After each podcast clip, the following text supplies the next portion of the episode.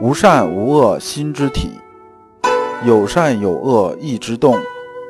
知善知恶是良知，为善去恶是格物。各位同道，大家好，我是老刘刘长志。您现在在收听的是由老刘播讲的《传习录》通俗讲解。老刘说心学，带您领悟心学入世的智慧。各位同道，大家好。今天我们继续讲解《传习录》，今天的题目是言中花树，对应的《传习录》章节是二五三、二五四。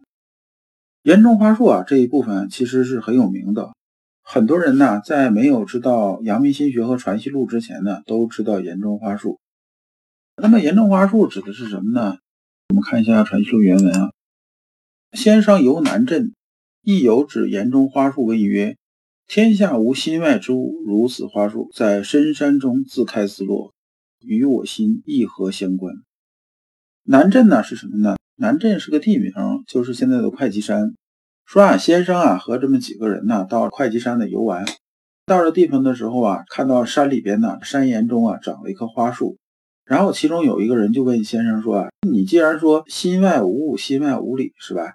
那么你看这个花树呢长在深山之中啊。自开自落啊，这他跟我心有什么关系啊？这跟我心没什么关系啊。所以天下无心外之物啊，你讲的大概就这意思吧。然后先生啊，自然又延伸一下，延伸说什么呢？说你未看此花时，此花与汝心同归于寂；你来看此花时，则此花颜色一时明白起来，便知此花不在你的心外。那么能解释几个字啊？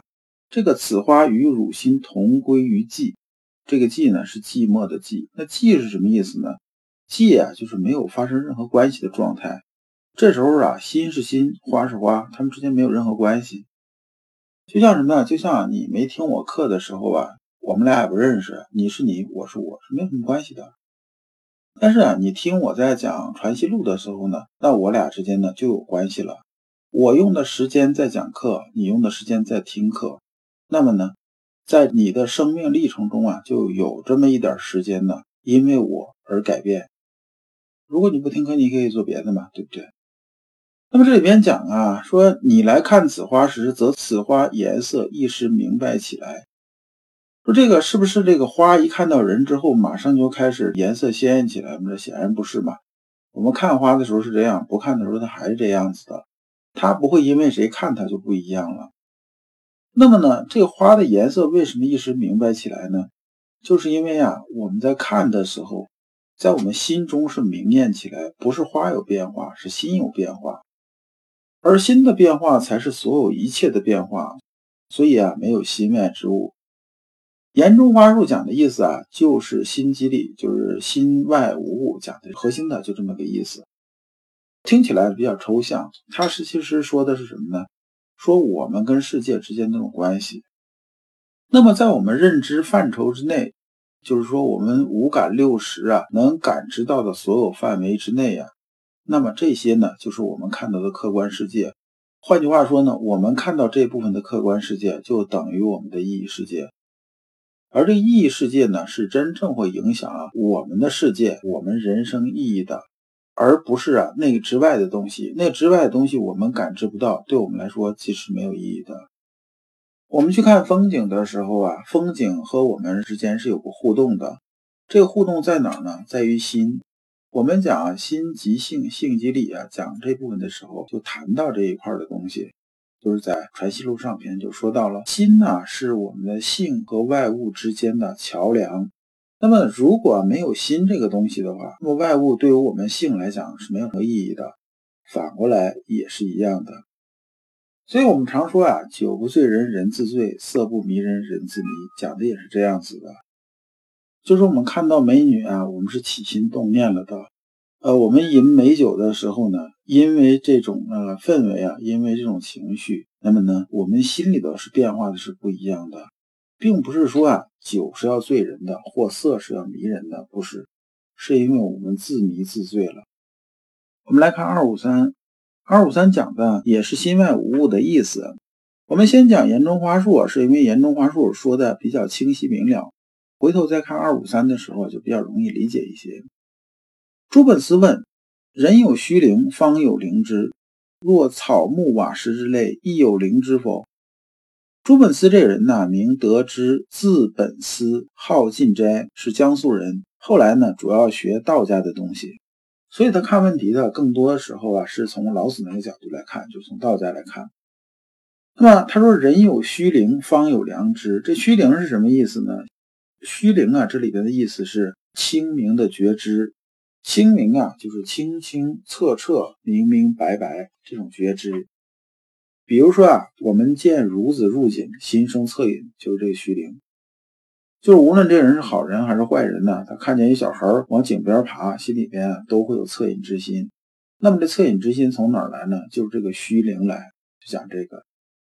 这人呢，正是因为有虚灵啊，所以人就有良知。那么呢，草木瓦石之类啊，他们有没有良知呢？说这句话其实问的就已经很深了。那么我们看看先生是怎么回答的。先生说啊，人的良知就是草木瓦石的良知。若草木瓦石无人的良知，不可以为草木瓦石矣。先生的意思是说呢，人有良知，草木瓦石呢也有良知，他们都是有良知的。那为什么人的良知啊就能形成虚灵，而草木瓦石的良知呢就形成不了呢？它就没有意识呢？那是因为啊，它这种厚薄程度是不一样的。佛家说啊，万事万物皆具佛性，其实讲的呀也是这个意思。我们天地万物啊是从哪儿来的呢？是从至道来的。至道生无，无生有，有生天地万物，其实都是一个本源过来的。一个本源过来，自然中间呢就有千丝万缕的联系。那为什么这些我们看不到呢？是因为啊，作为我们人类的认知来讲啊，它其实啊是非常有局限性的。就像呢，在很久以前，牛顿搞出三大定律，说行星之间是有力的吸引的，怎么样怎么样的是吧？当时认为啊，物理学的大厦基本就建立起来了。结果呢，爱因斯坦搞出一个相对论。直接呢就把牛顿呢坐到屁股底下去了，就说呢牛顿你搞出来的东西是低速环境才可以，高速环境呢你这东西是不行的。那么只是呢人呢是天地精气啊至纯呢产生的生物，而其他呢相对来说都要偏一些，微薄一些，微薄得多。草木瓦石上呢也是有良知的，就是也是有这种虚灵的，只是啊太弱了，弱到什么程度呢？弱到我们感知不到。所以先生接着说呀：“岂为草木瓦石为人？天地无人的良知，亦不可为天地。盖天地万物与人原是一体，其发窍最精处，是人心一点灵明。”像这里边说啊，说天地啊之间呢，如果没有人的这种良知的话，就不可以为天地。这里边其实讲了一个什么呢？就是人和世界之间的关系，它是一个交互关系。